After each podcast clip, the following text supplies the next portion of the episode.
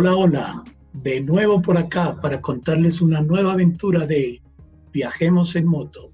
Soy Fernando Zorro y en este podcast estaremos viajando de la ciudad de Bogotá al Cabo de la Vela.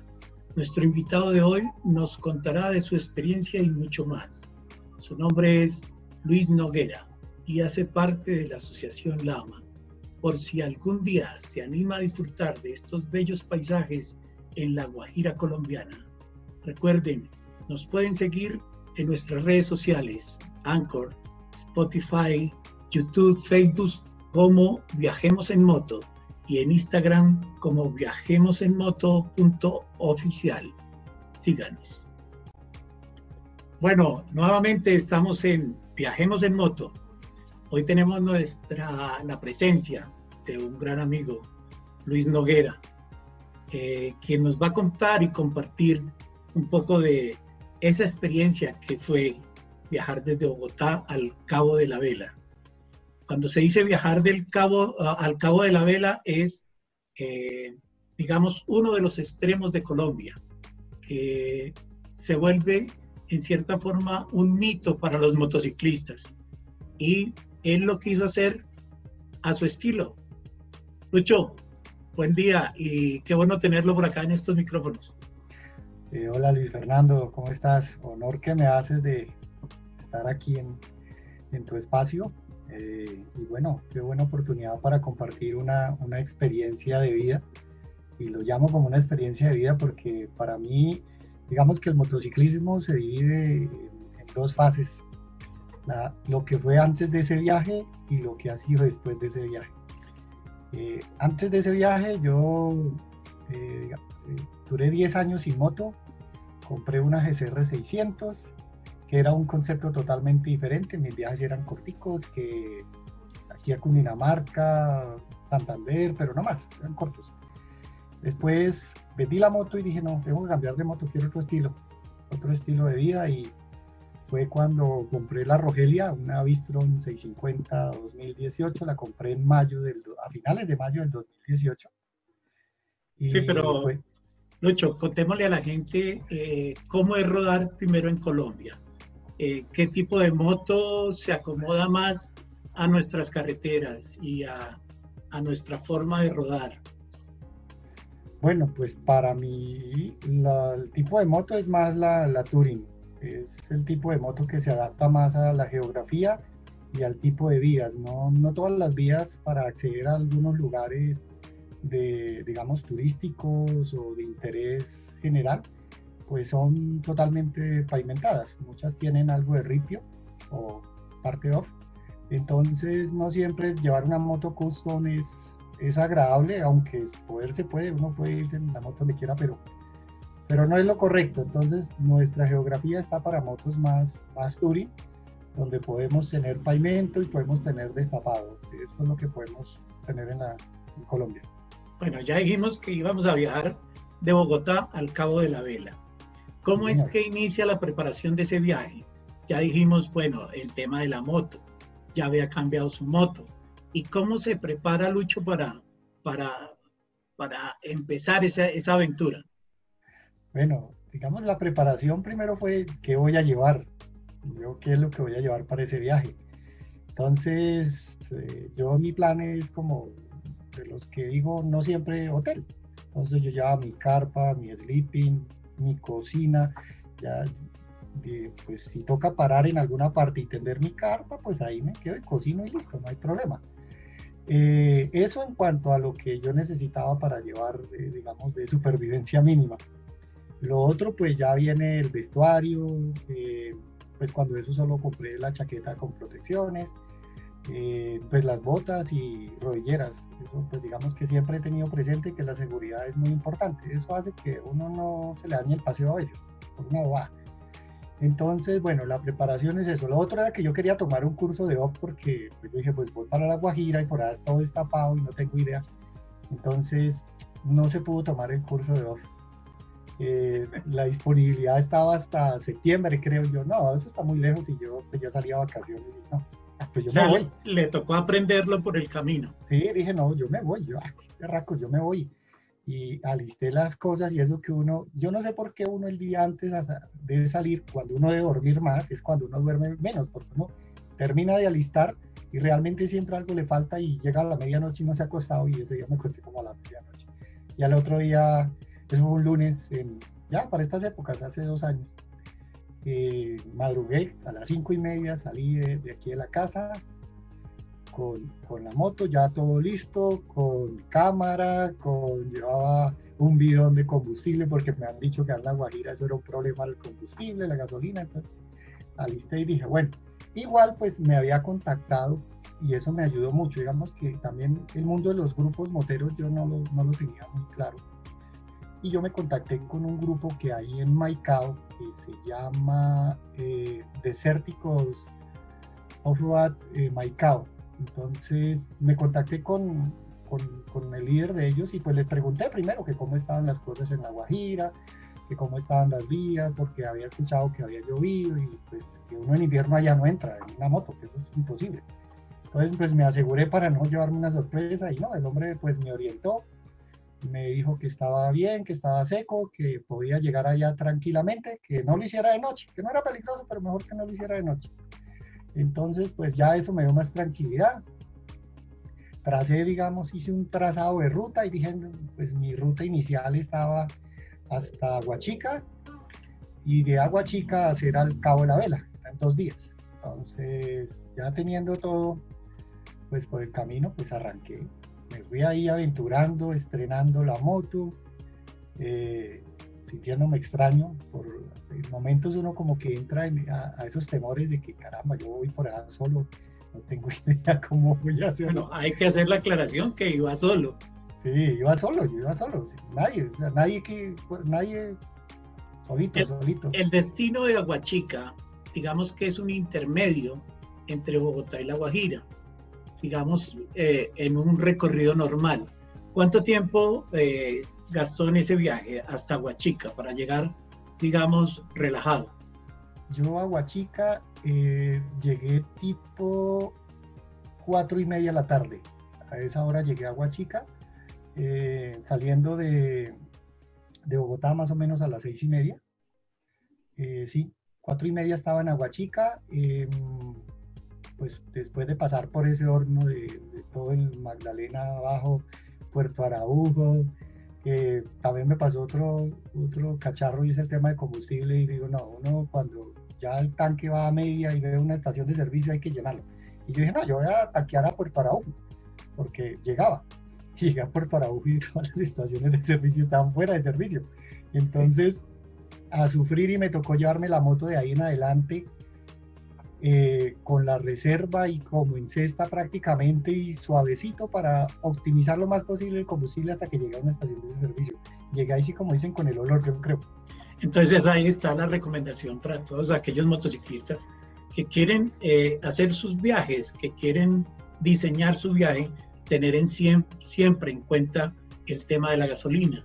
Cuando vaya en medio o un poquito menos de medio, si encuentran una estación, paren, relájense y échele gasolina porque eh, muy seguramente en otro tramo no va a encontrar. Entonces no se puede uno aguantar hasta lo último porque si no va a tener sorpresas. Y también es bueno aclararle eh, a los oyentes eh, de que saliendo de Bogotá mm, salimos por la vía a Medellín, una vía que lo lleva con muchas curvas, pasando por las ciudades de Villeta, Guaduas, ¿sí? el Triunfo, y ya ahí se divide para la vía Santa Marta y para Medellín. Entonces tomamos la vía Santa Marta y, y continuamos por el Magdalena Medio para llegar hasta Huachica. pues esa era la ruta que tenía programada, porque la otra, la alterna, es tomar San Gil, Bucaramanga, pero esa la tenía reservada para el regreso. Eh, bueno, entonces llegué a Guachica y llegué al terminal. Eh, ahí en ese punto, pues llegué y dije, no, yo puedo seguir más. Aunque ya iba cansado, realmente ya sentía uno el cansancio, pero pensando en que si avanzaba más me quedaba un poco más corta la llegada al cabo de la vela y pues de pronto evitaba que me cogiera la noche por algún imprevisto. Entonces decidí avanzar y así avancé hasta que llegué a, Curumaní. En Curumaní ya eran las 7 de la noche y no di más. no di más realmente, ya viví la primera experiencia de, de, lo que es estar sentado en una moto y uno no saber de lo que puede implicar cuando uno está en climas calientes. Y es que pues, literalmente el trasero se me quemó. O sea, el sudor y todo, no, ese ardor tan berraco era desesperante. Me tocó comprar unos Advil para, para el dolor y comprar hielo porque yo no sabía, en esa época yo no sabía que uno podía aplicarse crema número 4 para evitar eso. La número 4 es la mejor. Sí, ni idea. Entonces la novatada la pagué ahí. Y pues eso de ahí en adelante, digamos que afectó un poco el, continuar con el viaje porque ya uno irritado, ya la, la, la entrepierna le, le, empezaba a uno arder cuando empezaba a calentarse. Entonces era complicado, pero bueno, uno seguía. Y ahí ya descansé. Al otro día mi plan era madrugar, salir bien temprano y salí a las 5 y cuarto de la mañana. Eh, con destino ya al Cabo La Vela, tomando la ruta por Codazzi. Eh, no tomé la de Villanueva, sino que decidí entrar a Valledupar para desayunar en, en Valledupar. Pero pues en Valledupar la gente no madruga a desayunar. Yo llegué a las 8 de la mañana y todo estaba cerrado. Entonces me tocó esperar como media hora más hasta que encontré un sitio donde desayunar y... Valledupar es la ciudad donde se celebra el Festival Vallenato en Colombia. Y es una ciudad fiestera totalmente y lo que dice Luis es cierto. Encontrar algo temprano abierto va a ser difícil, pero, pero es una ciudad representativa de Colombia por su, por su música. Sigamos, Lucho.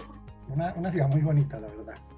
Eh, de ahí pues seguí a Fonseca, en, Fonseca hice una parada para hidratarme, compré hidratación porque creo que estaba, con la moto y me registraba 39 grados de temperatura del aire, eh, estaba muy caliente y de ahí pues me hidraté y ya sabía que de ahí para arriba pues como que no había muchos pueblos, más cuando iba a tomar la recta después de las minas del Cerrejón entonces, pues continué, cogí la recta y estaba solo y uno, ah, las rectas, qué chévere.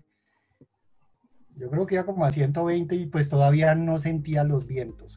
Cuando llegué a un punto que ya se descumbró y me recibe una ráfaga de viento por el lado derecho que me sacó al otro carril de una. Nunca yo había conducido con tanto viento. Y esa fue mi primera experiencia con, y susto, porque yo dije, Dios mío, o sea, pudo venir otro carro y ha podido sutanar. Entonces de ahí en adelante ya empecé como a ajustar a qué velocidad podía transitar y con la moto así, realmente iba así, inclinado. De 45 grados.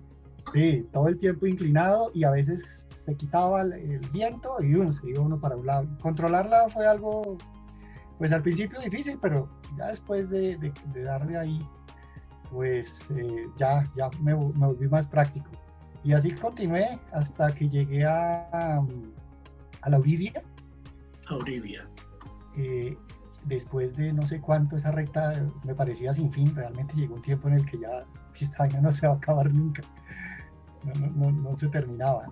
Digamos que Uribia, Uribia es la ciudad donde la gente de La Guajira en cierta forma se abastece de sus productos para llevarlos a, a, esa parte desértica de la Guajira, eh, donde habita mucho indígena.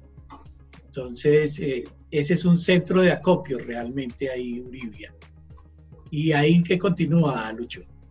Bueno, ahí como recomendación de, del amigo de, de Maicao me dijo que comprara confetis. Ellos le dicen confetis, pero son dulces. Comprara dulces para darle a los niños porque le salen a uno por el camino a pedirle dulces, le hacen el retén. Entonces yo compré dulces y compré agua, hasta me compré una neverita de icopor. Entonces la llené con bolsitas de agua y dije, pues por el camino les estaré dando. Y de ahí, de Uribe en adelante, se acaba el pavimento. De ahí en adelante ya todo es destapado. Entonces ahí, esa, esa parte de ahí hasta el Cabo de la Vela tiene dos, dos tipos de, de, de camino destapado. Uno que es compacto y el otro que es suelto. El compacto es toda la que va paralela a la vía del ferrocarril hasta Puerto Bolívar, si no estoy mal. Y casi a la, más de la mitad de ese trayecto hay un desvío a la izquierda por el cual uno ingresa al Cabo de la Vela. El otro es por el parque eólico, que es mucho más al norte. Yo decidí entrar por el primero. Eh, iba con el GPS del celular, esa era mi única guía. Y ahí, una vez empieza a entrar, pues, sí, se desaparece. Sí, no, eso fue, ese tema del GPS es otra historia.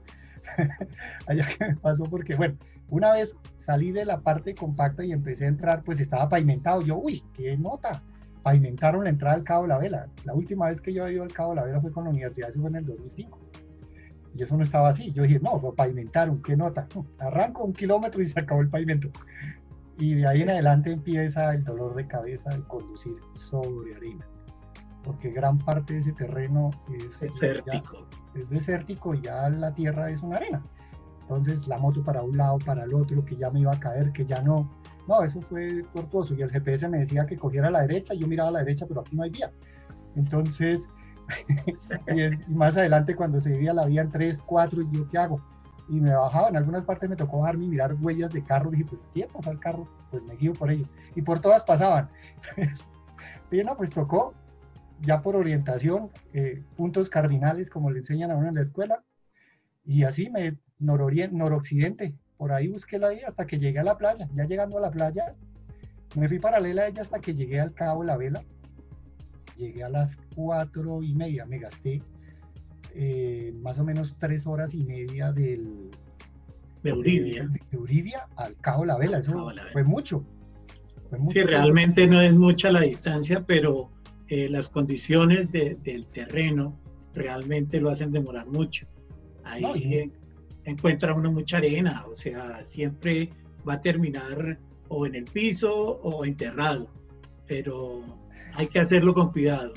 Pero la verdad es una experiencia muy bonita, yo creo que la que se vive ahí y llegando al Cabo de la Vela, que es un espectáculo, eh, llegar al Cabo de la Vela, donde encuentra uno realmente el faro, eh, la montaña esta de, ¿cómo se llama? El pilón. El pilón de azúcar y una playa muy bonita, muy nativa, muy original, llamemos así, porque eh, eh, meterse uno en esa agua del mar, ahí verdad que lo refresca y, y lo hace sentir muchas cosas. ¿O no fue así? Sí, total, total, total. Y bueno, también me demoré porque pues, yo no tenía nada de experiencia en conducción en destapado y y pues la moto se me iba para un lado para otro y pues lo que yo menos quería era caerme o enterrarme porque iba solo y dije, aquí quién me ayuda, ni idea. Y pues uno siempre va con la desconfianza, ¿será que si alguien se acerca a ayudarle, será que a ayudar o no? Pues son cosas que uno piensa aquí, pero realmente no, al contrario, eh, pues la zona es muy segura. Y llegué al Cabo de la Vela y tenía un, un hostal eh, más hacia el lado del faro y fui allá y no, no había disponibilidad el chico del, del, de Maicao me había recomendado dos. Entonces yo dije, bueno, voy a buscarlos a ver dónde son. Cuando iba de regreso nuevamente hacia la parte de, la ranchería principal del Cabo de la Vela, eh, venía una, una, pareja en una, una Versys, una 650. Entonces ellos ya, ya han llegado hacía tiempo. Y venían y eso que uno se mira y se saluda y pues yo me detuve y el hombre también se detuvo. Entonces me preguntó que si acaba de llegar y yo le dije, no, sí, hasta ahora estoy llegando, voy a, estoy buscando dónde quedarme. Entonces él me dijo, no, yo me estoy quedando allí en un hospedaje. Es una pareja de antioqueños de Medellín, como buenos paisas, pues hablan mucho. Entonces ahí nos pusimos a hablar un buen rato y, y él pues me contó que estaba ahí, que ah, quería también conocer el cabo. Eh, pues terminé metiéndome ahí en el mismo hospedaje que, que él tenía. Ya me dijo, no, yo lo negocié tanto y a buen precio, entonces también fue la misma tarifa. ¿Cómo, es, pues ¿cómo es un hostal en el Cabo de la Vela? Uy, allá en el Cabo de la Vela los hostales, digamos que hay el que busca lujos, confort, eh, está en el lugar equivocado. No, allá los hostales realmente son muy minimalistas. Y eh, el hostal número uno es que uno duerma afuera en, en, una ramada que es un techo con con el corazón del cactus que los cubre y en una hamaca o chinchorro, como le llaman. Chinchorro. Sí, ese es el, básico, digamos, es lo que más se ve allá. Otro que es que tiene una habitación, eh, que puede ser en, cemento o si no en palos. Son Sí, su espacio ahí y su cama y no más, sin baño y un baño público. Y otra que es que tiene su baño privado y agua.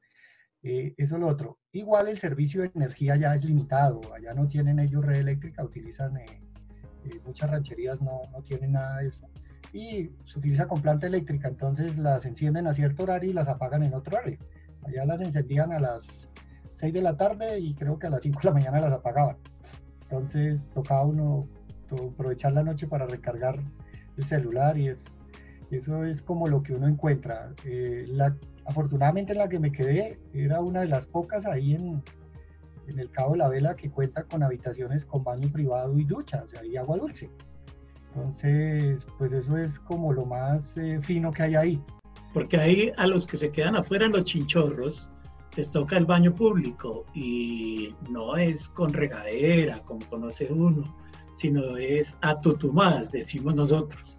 Entonces, hay que llevar el por un maldecito y así es que se baña uno.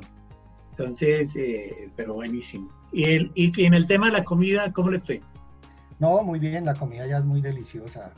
Eh, todo lo que es comida de mar, el pescado, mariscos, uno por comida ya uno no tiene problema. Eh, la carne sí realmente no es muy escasa, ya carne de res como tal es, es muy, muy escasa. se consigue mucho la carne de, de chivo, que es los más, más tienen como, como sus animales de, de, crianza. Pero lo que es comida de mar, pescados y todo ese, sus combinaciones, delicioso y todo muy fresquito.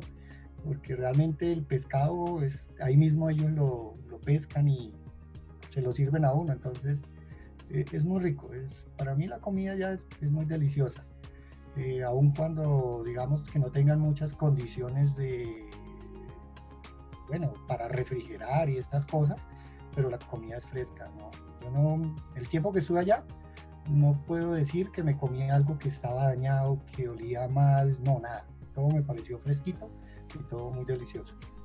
Qué bueno, sí. Bueno, ¿y cuántos días duró usted allá en, en el Cabo de la Vela? Mis planes iniciales era estarme tres días en el Cabo de la Vela. Y digo mis planes porque pues eso era lo que yo llevaba planeado. Dije, voy y me quedo tres días en el Cabo de la Vela y de ahí pues cambio la ruta.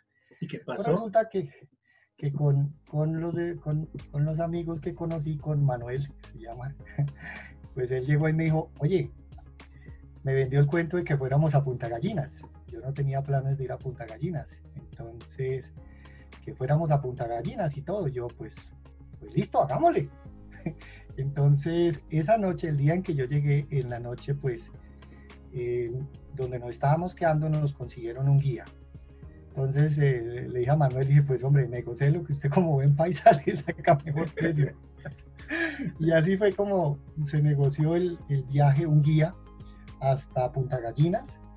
Entonces al día siguiente eh, nosotros salíamos, y eso sí es una recomendación, sin guía realmente uno no debe ir allá a Punta Gallinas, porque si nomás entrando al cabo de la vela uno puede fácilmente extraviarse, esa guía que hay para, para Punta Gallinas sí que es compleja porque eso tiene muchas ramificaciones y son algunas rutas que utilizan para entrar contrabando de Venezuela, entonces uno no sabe por dónde coger pues es mejor con un guía, esa es la seguridad que, uno hay y en caso de, por el dialecto también, porque la etnia guayú, pues no todos hablan español, allá hablan el guayunaiki, creo que se llama. Entonces, pues es bueno llevar a alguien que le, entienda a uno y los entienda a ellos. Entonces cuadramos con el guía y quedamos de salir a las 5 de la mañana y salimos a las 5 y media como buenos colombianos eh, desayunamos por el camino en cerca a Puerto Bolívar. Y de ahí en adelante ya continuamos y nos empezamos a entrar en todo lo que es, eh, digamos, las rancherías menos, más alejadas y donde es más desierto y donde pues igual nos tocó comprar dulces porque eso eran retenes y retenes. Había, había partes donde en 100 metros eran 5 retenes. Eso es una cosa que nos salían los niños y, pues siempre pidiendo cosas. Entonces, bueno, eso ahí lo manejamos. Y otra cosa también, nosotros nos íbamos a ir, eh, y esto también es importante, para de pronto los que quieran ir a, a Punta Gallinas de primera vez, nosotros nos íbamos a ir normales, y pues nos vamos en pantalón y sin protección, sin casco, ni chaqueta, ni nada de eso. Eh, la persona del, del, del, hospedaje sí nos recomendó que nos lleváramos todo el equipo de protección. ¿Por qué? Porque ustedes no están acostumbrados a andar en desierto. Eh, ustedes de pronto no, las motos no son para andar en desierto, son motos pesadas, no son llantas off porque son llantas de pavimento entonces dijo, es mejor que se vayan con las protecciones y, se van a dar cuenta porque lleguen a Punta Gallinas y me van a decir si estaba equivocado o no. Y tal cual, realmente fue muy importante llevarlas porque había momentos en que en el desierto salían unas ráfagas de viento llenas de tierra, de todo, que uno no veía absolutamente nada, nada, nada. Y pues también la susceptibilidad uno a caerse. Eh, pues yo no, afortunadamente no, no me caí, pero Manuel sí se cayó una vez. Y pues las protecciones ayudan a uno no quedar por ahí lesionado y por ahí quién saca una moto de esas es un conflicto. Sí. bueno y, a qué hora llegaron a Punta Gallinas a Punta Gallinas a las cinco y media. Llegamos y no llegamos a Punta Gallinas realmente llegamos a Bahía Hondita que es eh, porque ya por tema de hambre en Bahía Hondita hay una ranchería en la cual había almuerzo entonces llegamos a, a, Bahía Hondita, que es más o menos media hora desde, el faro de Punta Gallina. Llegamos allá a la una de la tarde. No pensé que fuera tanto tiempo, pero eh, fue bastante fuerte el, viaje. Eh, primero porque una vez pasamos toda la zona de las rancherías de los niños, que ahí se pierde tiempo por las paradas. Después empezamos todo lo que es el desierto, donde uno no ve nada, al lado y lado es totalmente llano, y uno ve las montañas al fondo y dice, ah, no, esas montañas se ven cerca. Dos horas después y hasta ahora las empieza a ver cerca. Y andando en partes donde uno podía andar a 80, 70, pero llegaba y se ablandaba el terreno y la moto empezaba a moverse para un lado y ¡pum! Entonces, Sí, era un complique. Y después ya empezamos a ascender hacia el lado de las montañas y pasar por las dunas, que esa parte fue lo más duro, porque las motos ahí se enterraban. Ahí se nos enterraron y para sacarlas nos tocaba empujarlas y eso era ahí la parte pesadita. Y aparte de que circulando uno por el costado de las dunas, el aire pasa por encima de uno. Entonces ahí eh, la temperatura estaba como a 43 grados. Ahí estuvo fuerte y eh, Manuel se me insoló en una porque dijo, no, yo no puedo más. Y pues la neverita que había comprado en Urilla la llevaba llena de agua y de Gatorade. Sirvió, sirvió. Sí, claro, y eso fue muy buena la compra. Sin querer, fue algo que, que nos ayudó porque mantuvimos todo el, líquido frío por el camino y nos ayudó para hidratarnos.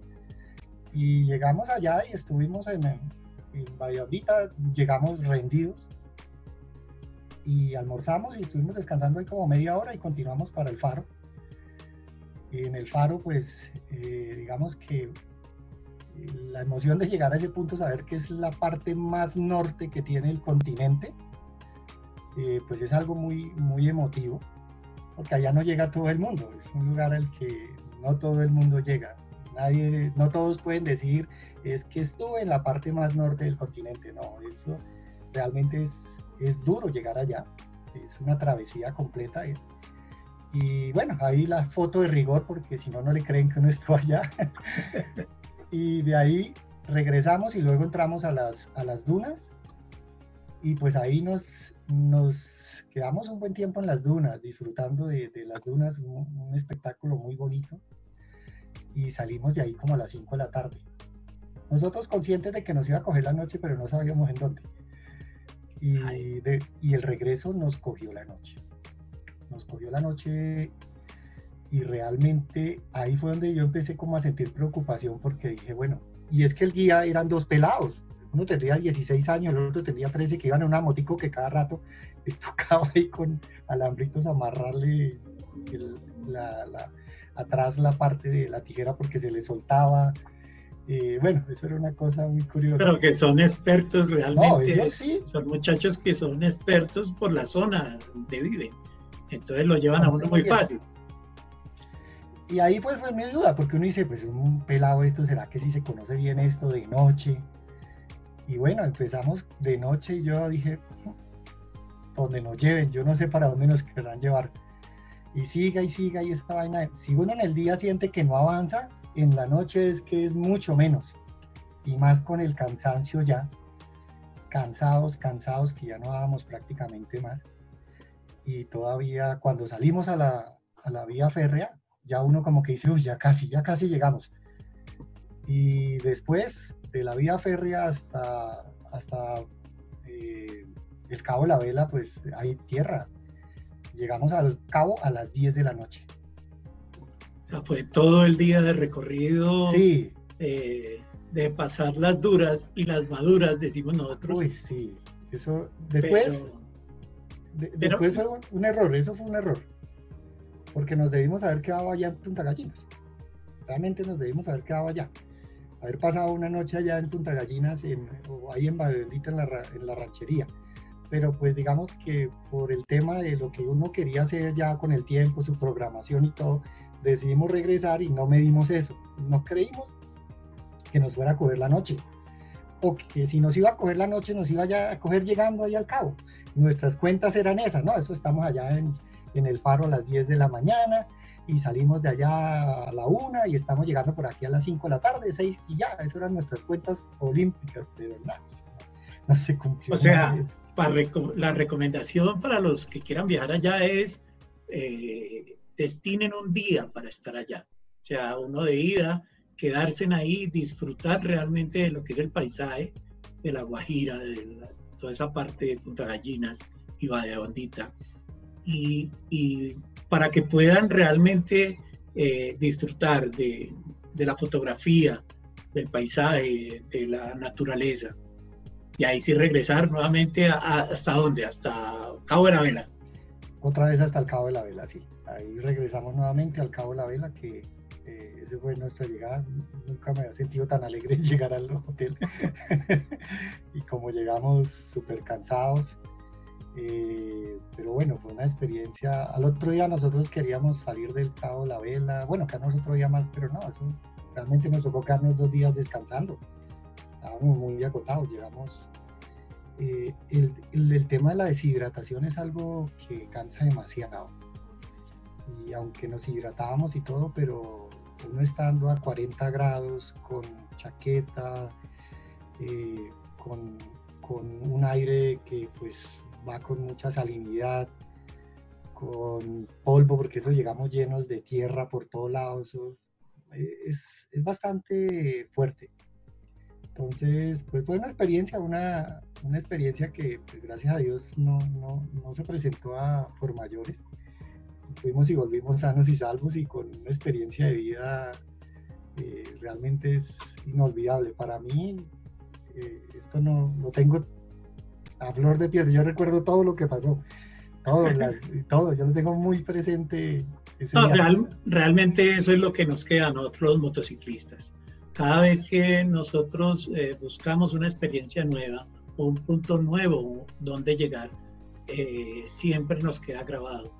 Eh, hablabas del faro, como lo hay un faro en Ecuador, que también es la parte más saliente del continente en Ecuador, que se llama la chocolatera, que también es recomendada para aquellos viajeros que, que lo hagan y, lo, y quieran llegar a ese punto. La verdad que es hermoso. Entonces, todos estos sitios como La Guajira eh, son destinos que, que, nosotros mismos los buscamos, pero que en algún momento, eh, cuando vamos, decimos, vea, las recomendaciones son estas, esta, esta, que realmente eso es lo que hacemos nosotros aquí en Viajemos en Moto. Dar esas recomendaciones para la gente que quiera ir. Muy seguramente la pregunta de rigor, de rigor es, ¿va a volver a Punta Gallinas? claro, sí, ya volví. Yo fui en enero de este año.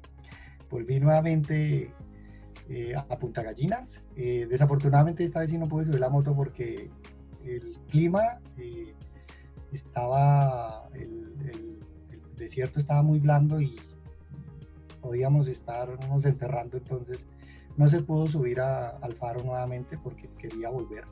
Pero quiero volver. Para mí la Guajira es, tiene una mística muy, muy especial y muy diferente a todos los demás paisajes que uno puede tener aquí en el territorio colombiano. es, un tema cultural, eh, es una tierra que, que pues le brinda a uno muchas cosas porque realmente a uno lo pone al límite ahí. Eh, si uno quiere hacer un viaje más largo, eh, ese es un punto de partida. Si quiere hacer un viaje largo, vaya al cabo de la vela y se dar cuenta si está preparado o no. Y se dar cuenta de las cosas innecesarias que lleva, porque ahí también me di cuenta de todo lo que llevé que nunca lo saqué. De, que nunca lo utilizó. No, nunca utilizó. Esas son cosas que me dice, ¿para qué lleva esta vaina? ¿Y para qué lleva esto? Cosas que uno veía que eran peso, carga y a la final pues no se utiliza. El bidón sí me sirvió porque el combustible ya era muy económico en esa época. Estaba el galón de gasolina a 3.500 pesos. Entonces, pues llenaba el full y más un galón, más un bidón de dos galones que tenía y aprovechaba el costo. Últimamente que fui ya estaba más cara que, al interior de, la ciudad de Bogotá. Bueno, por, por, temas políticos ya sube la gasolina. Pero bueno, eh, bueno, llegaron al Cabo de la Vela nuevamente y ¿cómo fue el regreso? Ya eh, llenos de satisfacciones, de muchas cosas eh, vividas. ¿Y cuántos días habían pasado, Lucho? Ya ahí llevamos tres días en, el, en el Cabo, con, incluyendo el de Punta Gallinas. Y entonces, pues mis planes ya eran otros comparados a los de Manuel. Eh, pero entonces, digamos que él quería ir a Palomino y yo dije, pues vamos de camino, yo entramos a Palomino. Pues yo había escuchado Palomino, pero no sabía qué era su Palomino, ni qué había, ni nada. ¿Y dónde estaba Palomino? Palomino. Contémosle a la gente dónde queda Palomino. Palomino es una, es, es una población que está entre Riohacha y Santa Marta, más o menos digamos en, cuanto a ciudades principales, entre Riohacha y Santa Marta. Entonces es una ciudad, es un, bueno, eso es un pueblito eh, que se ha vuelto muy turístico. Realmente no me imaginé que tuviera tanto desarrollo turístico ese, ese pueblo. Y, y, ahí el plan es ir, eh, primero tiene unas playas muy bonitas, y lo otro es que uno, eh, ahí, ahí cerca hay una desembocadura de, un río de agua dulce, entonces irse a bañar allá es, y es un agua cristalina, y aparte de eso, tienen el plan de uno lanzarse en un, neumático, o bueno, no sé cómo le llaman afuera, eh, la, cámara de aire de, de los camiones. Exacto. y uno se monta en eso y lo llevan bien arriba del río y se monta y uno baja relajado. Eso es un plan. Hasta le dan cerveza por el camino si uno quiere. Entonces, ese plan es lo mejor que uno puede hacer en Palomino. Y, llega ahí a la desembocadura de, al mar, ahí termina y ahí hay una playa muy bonita en la que uno termina de relajarse. Entonces, ese era el plan. Llegamos allá eh, como a las 2 de la tarde a Palomino. Eh, hicimos eso eh, y pues luego en la noche nos dieron una muenda a los moscos, cosa bárbara. Hay que llevar repelente allá. Eh, uy, no, pero fue desesperante. Yo, no estaba preparado para eso. Y... Bueno, hay que contarle de todas maneras a, los, a nuestros oyentes y, más a quienes son de la comunidad Lama, que eh, Palomino fue uno de los destinos que tuvimos cuando se hizo el Rally Internacional en Colombia en el 2016 y estuvimos ahí almorzando. Y la verdad encantador, es un sitio fabuloso donde podemos encontrar mucho turismo ecológico, mucho, mucha gente buena como en todas partes, pero el destino es muy bonito. Está, recordemos, estará entre Riohacha y Santa Marta. ¿Y cuánto duraron ahí, Lucho? No, pues solo una noche. Eh, yo ya en mis planes no, no, lo contemplaba, entonces solo pero llegamos ahí lo más temprano que se pudo y me quedé ahí y ellos también continuaban con su viaje. Ahí, hasta ahí digamos que fue la compañía con, con Manuel. Eh, un excelente compañero de viaje con quien aún, digamos, mantengo una amistad. Y fue una experiencia muy chévere, para que eh, yo mi plan pues era eh, ir al Tairona.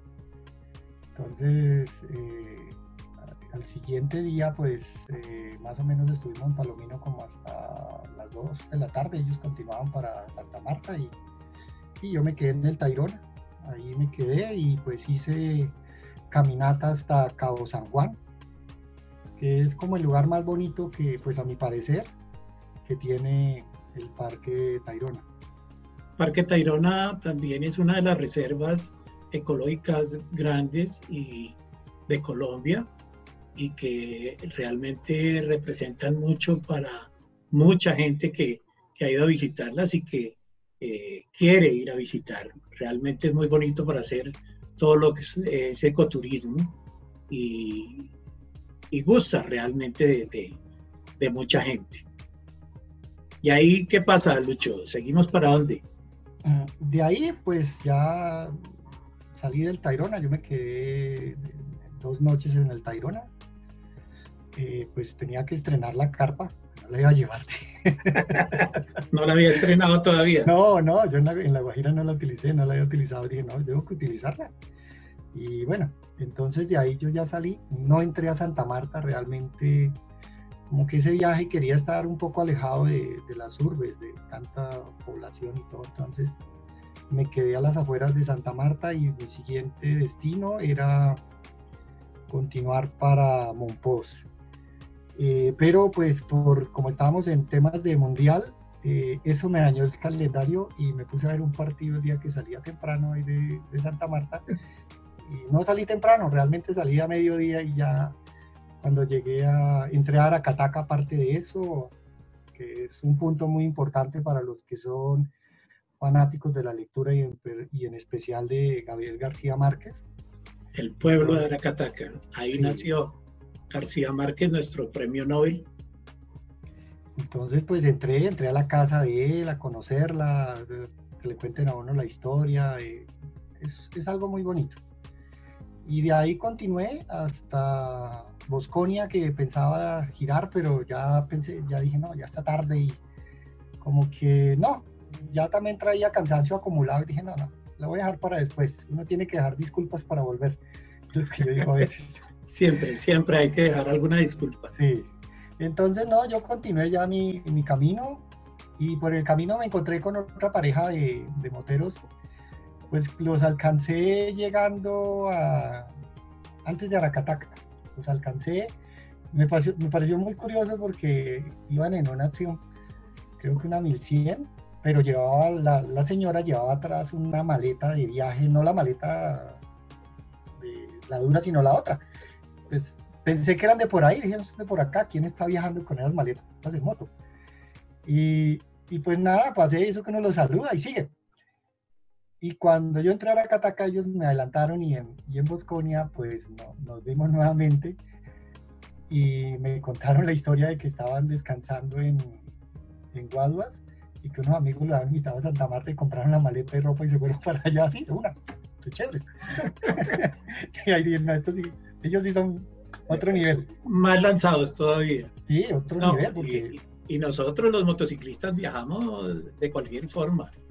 Eh, nos dicen paseo y nosotros arrancamos. Así de que, bueno, Bosconia es un sitio eh, que pudiéramos llamarlo los cuatro esquinas, ¿no? Sí. Porque ahí es un destino donde llega uno y que come uno unos chicharrones deliciosos. Son unos chicharrones con yuca que si, si no para ahí se come uno de esos, mejor dicho. y, y, unos jugos espectaculares. Eh, de ahí puede tomar uno hacia Santa Marta, o puede tomar a Valledupar, o puede tomar hacia eh, Cartagena, también hacia Monpós, Cartagena, todo esto. Y es la vía que lo lleva, la, gran ruta del sol, ahí nos divide para, para buscar estos destinos, ¿no? Pero ya íbamos de regreso, ¿no, Lucho? Sí, sí, ya, ya, ya era el regreso, ya estábamos en julio, como el 6 de julio, algo así y pues mi destino era Bucaramanga.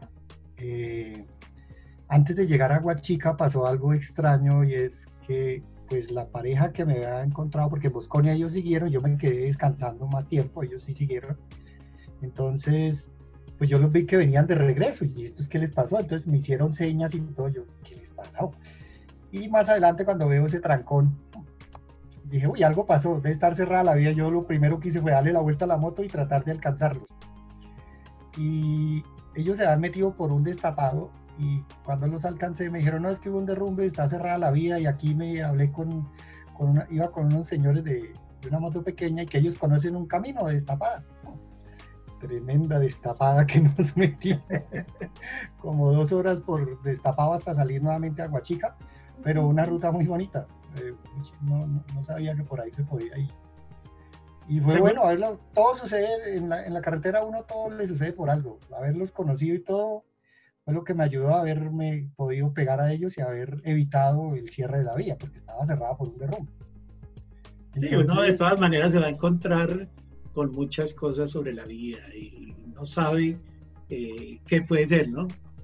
Puede ser eh, trancor por accidente, derrumbe, algunas situaciones eh, imprevistos que, que, tiene uno que prever dentro de la programación.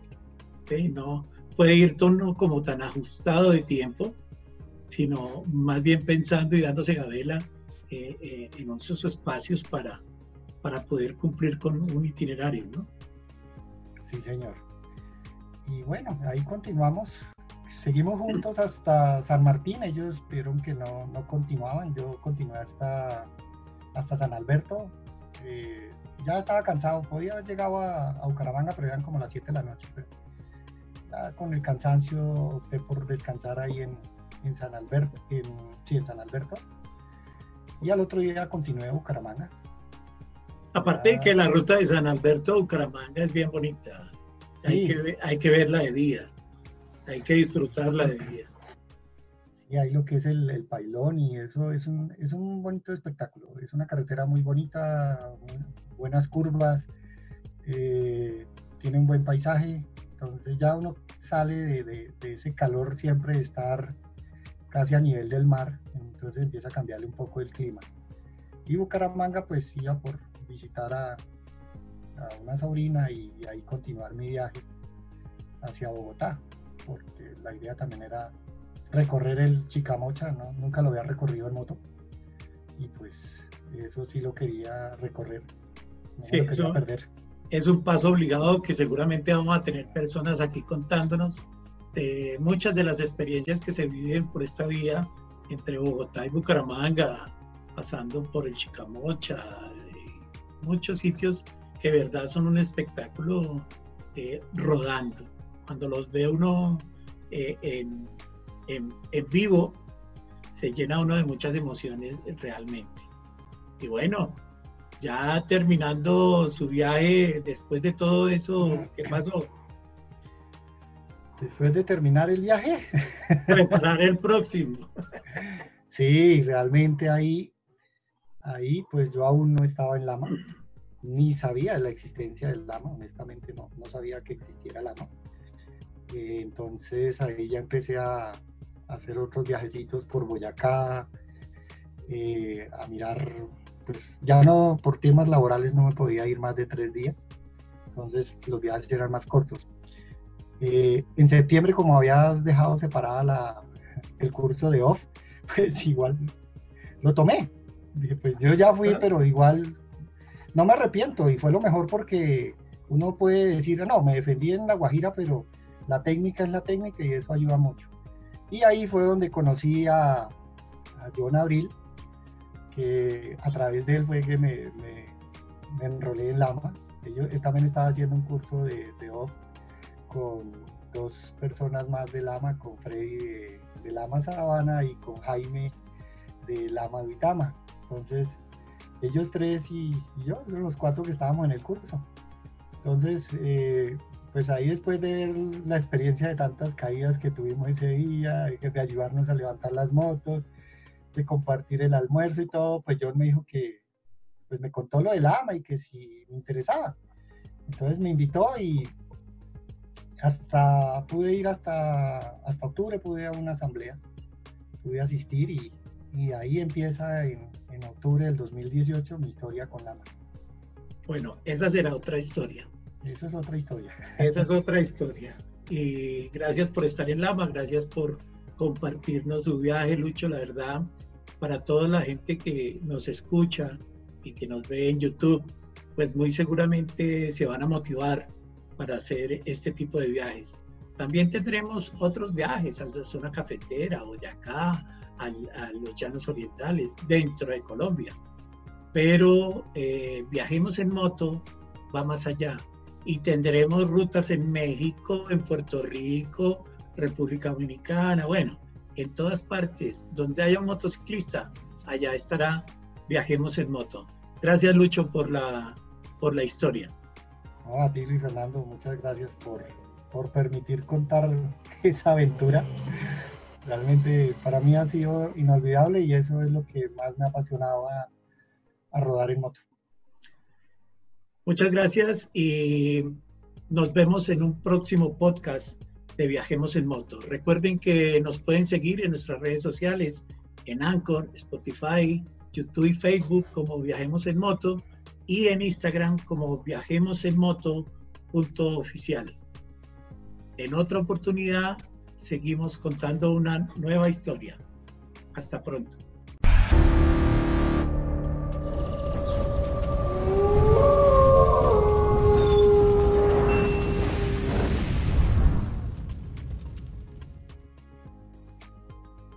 No olviden escucharnos en Anchor, Spotify, Google Podcast, Apple Podcast. Seguirnos y suscribirse en nuestras redes sociales, YouTube y Facebook como Viajemos en Moto y en Instagram como Viajemos en Moto. Hasta la próxima.